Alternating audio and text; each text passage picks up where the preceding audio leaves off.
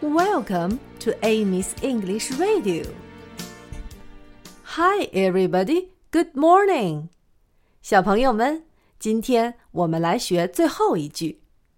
You'll find that it's always the same. 它的意思是，你会发现它总是一样的。也就是说，你会发现游戏总是一样的。 你会发现是，You'll find that. You'll find that. You'll find that. It's always. 它总是。It's always. It's always. The same. 一样的。 the same, the same，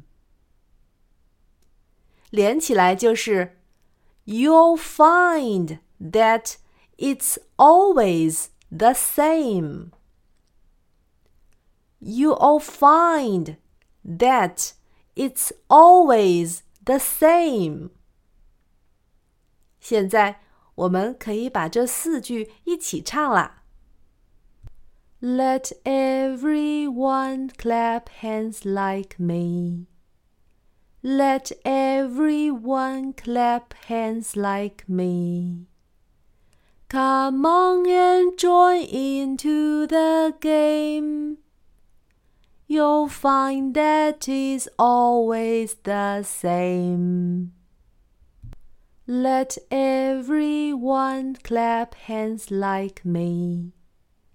Let everyone clap hands like me.